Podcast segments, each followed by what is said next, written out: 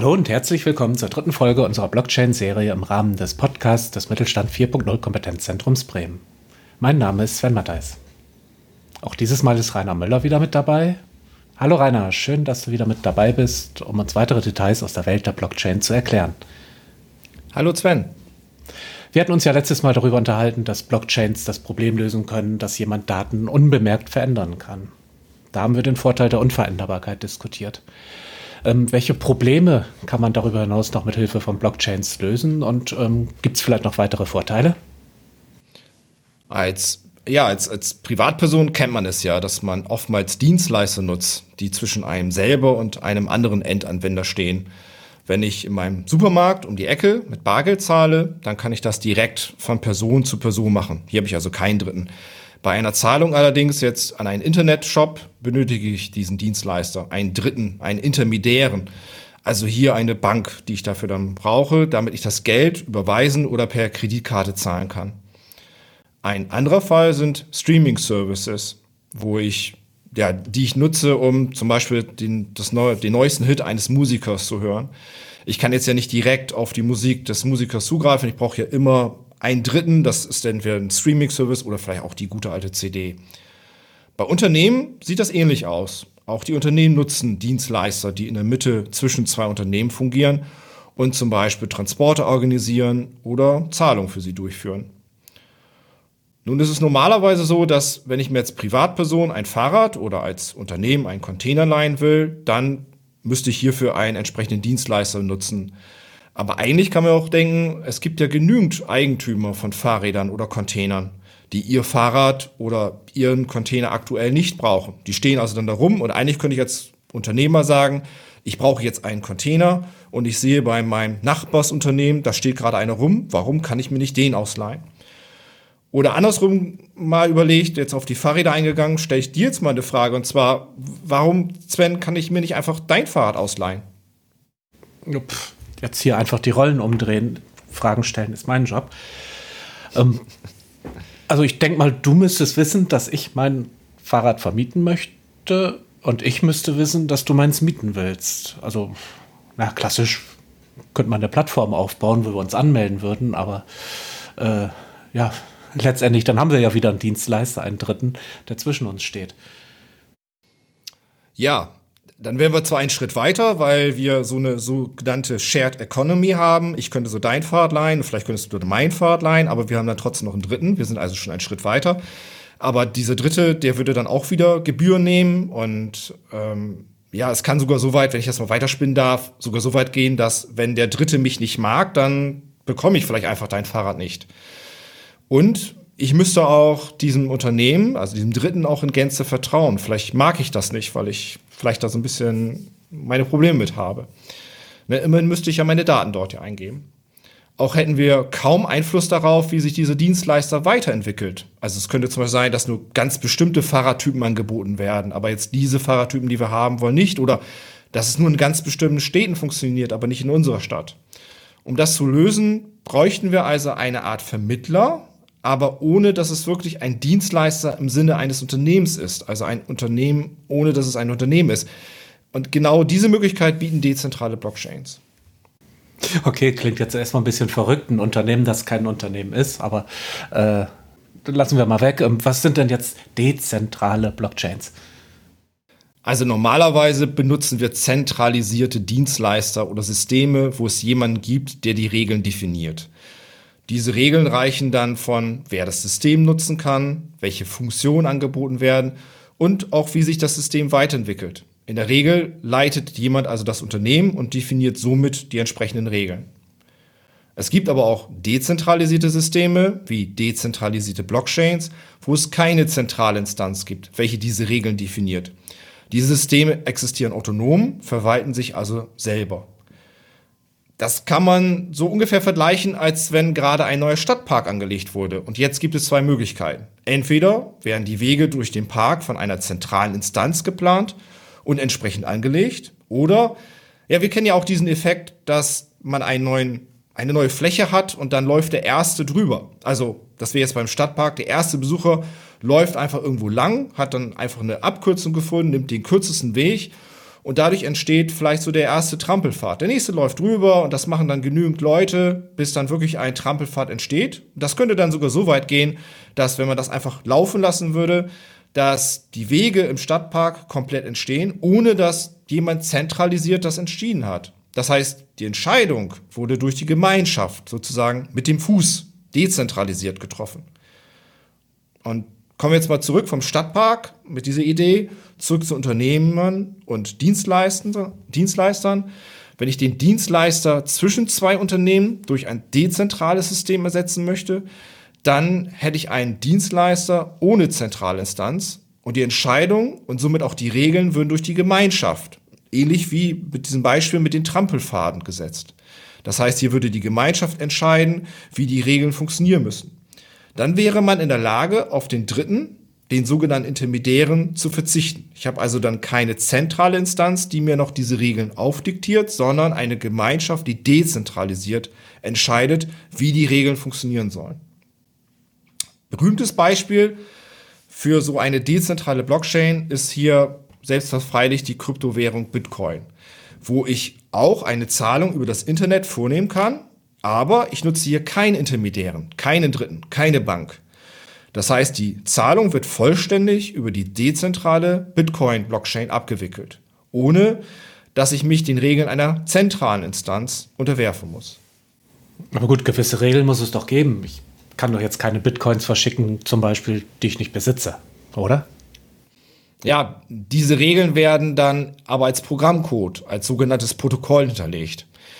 Und dieses Protokoll ähm, gibt es dann in der entsprechenden dezentralen Blockchain, wobei hier keine zentrale Instanz darüber entscheidet, wie dieses Protokoll aussehen muss. Das heißt, ich muss auch hier keiner zentralen Instanz irgendwas vertrauen, sondern lediglich den Regeln, dem Protokoll, also dem Programmcode.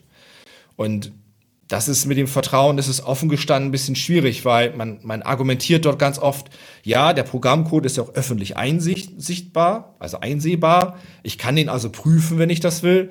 Allerdings muss man da auch ehrlich sein, dass das wahrscheinlich nicht jeder macht, weil das auch nicht so einfach ist, diesen Quellcode durchzulesen und zu prüfen. Aber die Möglichkeit besteht und es gibt auch einige, die dann wirklich den Programmcode sich durchlesen und schauen, wie wirklich die Regeln definiert sind.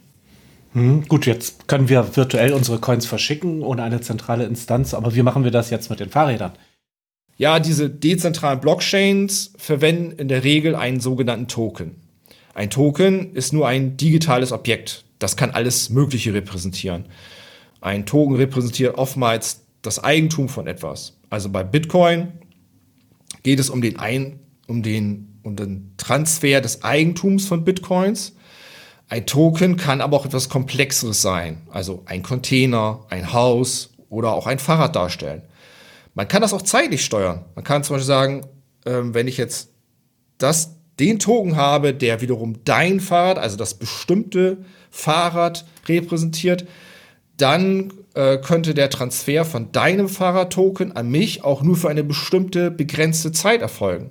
Somit wäre das Mieten für einen Tag eine Stunde oder sogar auf Minutenebene sogar möglich.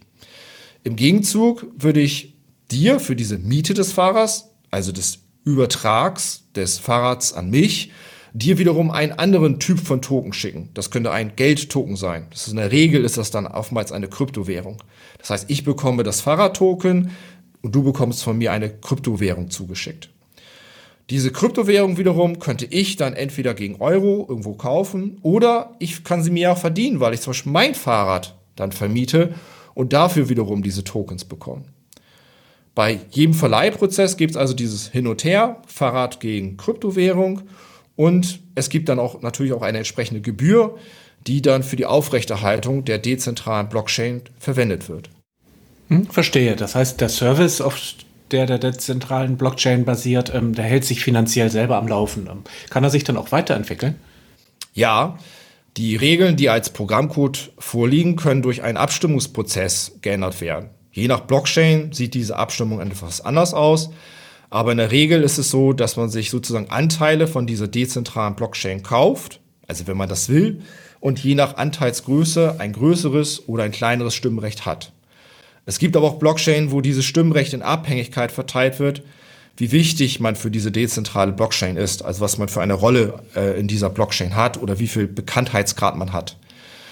Die Änderungen, die beschlossen werden, das ist in der Regel aller Fälle im Rahmen eines Mehrheitsentscheids, die können dann durch entsprechende Softwareentwickler im Protokoll geändert werden. Und diese Softwareentwickler werden ähm, oftmals durch gesammelte Gebühren wiederum bezahlt. Man kann aber auch eine dezentrale Plattform einfach nur nutzen, so wie ich zurzeit auch einfach nur einen Service nutze, ohne dass ich irgendwelche Anteile kaufe oder ich mich damit mehr noch beschäftigen muss. Also mit Hilfe von diesen dezentralen Blockchains ist man also in der Lage, Zahlungen vorzunehmen. Man kann das Eigentum von beliebigen Objekten wie Fahrräder, Container, Autos, Werkzeuge oder was auch immer temporär im Sinne einer Vermietung oder auch dauerhaft, also im Sinne eines Verkaufs übertragen.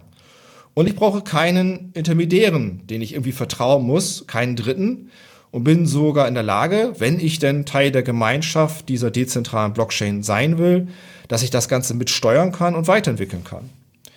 Diese dezentralen Organisationen arbeiten also wie Unternehmen auf der einen Seite, sind aber nicht zentral gesteuert auf der anderen Seite. Und man bezeichnet das dann als dezentrale, autonome Organisationen, sogenannte DAOs.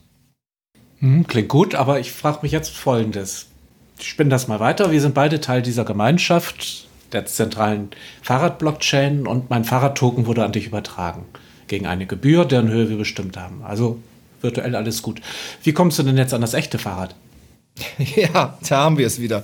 Wir haben ein Token in der digitalen Welt, welches ein Fahrrad in der realen Welt repräsentiert und haben jetzt wieder die Herausforderung, dass wir eine Verknüpfung zwischen diesen beiden brauchen. Also wenn es jetzt ein E-Bike wäre, dann könnte man gegebenenfalls mit Hilfe einer App dieses E-Bike sperren oder freischalten. Das heißt, ich müsste als Mieter auch einen Freischaltcode bekommen, damit ich das E-Bike per App freischalten und nutzen kann. Beim regulären Fahrrad, da gehen wir also schon ein bisschen wieder weg von dieser digitalen Geschichte, bräuchte ich ein digitales Schloss. Das heißt, ich müsste mein reguläres Fahrrad mit etwas Digitalem ausstatten, mit einer Sensorik ausstatten. Und hier ist es ein digitales Schloss. Und dann könnte ich mit dem entsprechenden Freischaltcode dann dieses Schloss wiederum aufschließen. Oder jetzt mal Beispiel für die Unternehmer, am Beispiel des Containers darauf einzugehen. Ich bräuchte einen Container, den ich mit einer entsprechenden Sensorik ausrüste. Also ein, eine Box, die mir sagt, okay, du musst dich hier anmelden, um den nutzen zu dürfen, oder vielleicht sogar ein elektronisches Siegel, was mir wirklich physisch den Container verriegelt und ich mich dort dann wiederum dann anmelden kann und kann es dann wieder aufsperren. Eine ähnliche Herausforderung gibt es, wenn der Container, das Fahrrad oder das Auto oder was auch immer während der Miete beschädigt wird. Dann bräuchte ich eine Möglichkeit festzustellen, wann der Schaden auftrat, also wer haftbar ist. Da könnte eine zentrale, äh, sorry, eine dezentrale Plattform, auf der man Smartphones mieten kann, das natürlich schon besser umsetzen, weil ich hier den Vorteil habe, dass auf, aufgrund der Sensorik, die in diesen Smartphones verbaut ist, ich schon viele Schäden dank Sensoren besser feststellen kann. Man kann aber auch sagen, bei Objekten in der realen Welt habe ich immer diese Herausforderung, eine geeigneten digitalen Repräsentation zu haben, wo ich dann oftmals das nur lösen kann, wenn ich mit Sensoren arbeite. Besser sieht es natürlich da aus, wo ich eine dezentrale Plattform habe, die bereits mit digitalen Objekten agiert. So ist der Verkauf von einer Softwarelizenz, die ist ja ohnehin ja schon digital, deutlich einfacher abbildbar. Ansonsten hätte ich noch zwei Beispiele. Äh, ein Beispiel ist die dezentrale Blockchain SonM. Ähm, hier wird die Möglichkeit geboten, Rechnerzeit zu mieten und zu vermieten. Man kann sich also als Vermieter sozusagen ein Programm herunterladen auf seinem Rechner und wenn der Rechner gerade freie Kapazitäten hat, dann werden diese automatisch angeboten und diese können wiederum gegen Entgelt eingekauft werden. Das heißt, derjenige, der zum Beispiel für ein temporäres Projekt, sei es eine große statistische Auswertung oder ein Renderprojekt, äh, sehr viel Rechnerzeit benötigt, würde sich diese gegen die Kryptowährung von ZonM einkaufen und diejenigen, die ihre Rechner zur Verfügung stellen, würden dann mit Hilfe der Kryptowährung wiederum entlohnt werden und können das später, wenn sie wollen, entweder wieder selber einsetzen oder gegen Euro tauschen. Ein anderes Beispiel liegt im Bereich der Cloud-Lösung. Normalerweise werden ja alle Dateien zentral bei einem Anbieter gespeichert.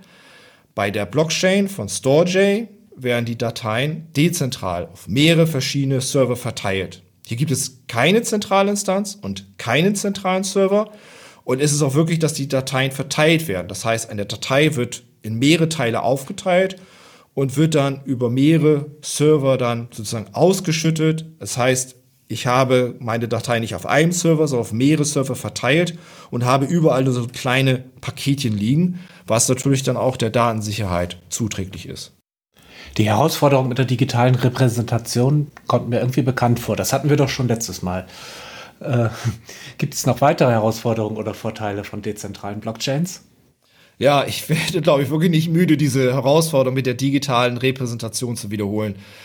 Je mehr wir in der Digitalisierung voranschreiten, desto einfacher wird es natürlich. Wenn ich reale Objekte, zum Beispiel durch Sensorik, digital verknüpfen mache, ist es natürlich einfacher, eine digitale Repräsentation zu erzeugen.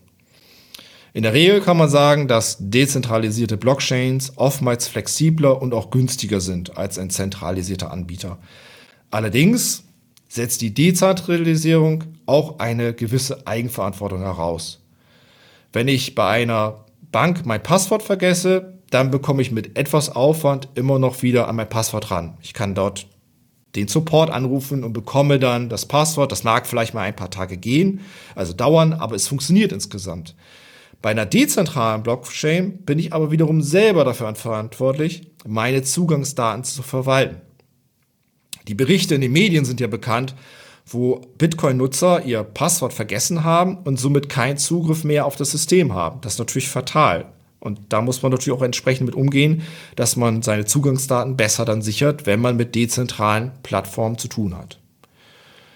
Hinzu kommt, dass ein zentralisierter Anbieter in der Regel auch bequemer ist. Klar, ich habe die Möglichkeit bei der dezentralen Plattform mit meinem Mitspracherecht die Regeln zu definieren und auch die Weiterentwicklung voranzutreiben, aber es ist aufwendiger.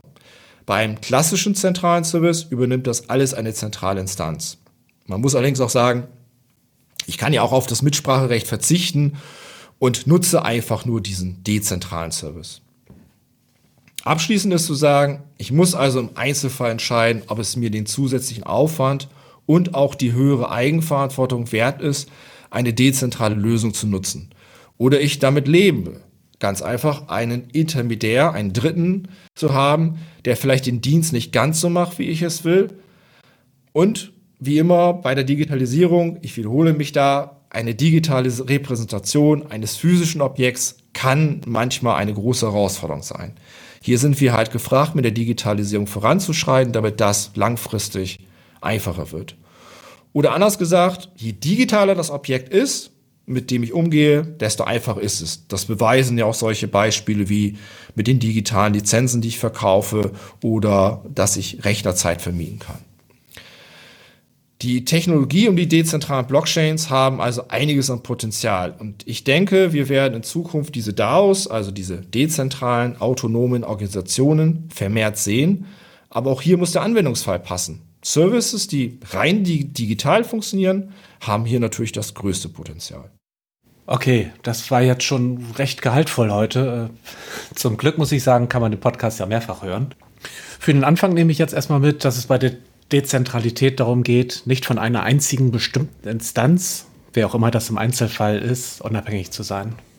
Und wenn es wichtig ist, Objekte in der realen Welt mit einer digitalen Repräsentanz zu versehen, werden sie in solch einem System eine Rolle spielen. Mir bleibt jetzt noch, mich bei Rainer für den tollen Input zu einem weiteren Aspekt der Blockchain zu bedanken. Dank dir, es war mal wieder sehr interessant. Gerne. Und gemeinsam verabschieden wir uns von den Zuhörenden. Bleiben Sie neugierig. Tschüss. Tschüss.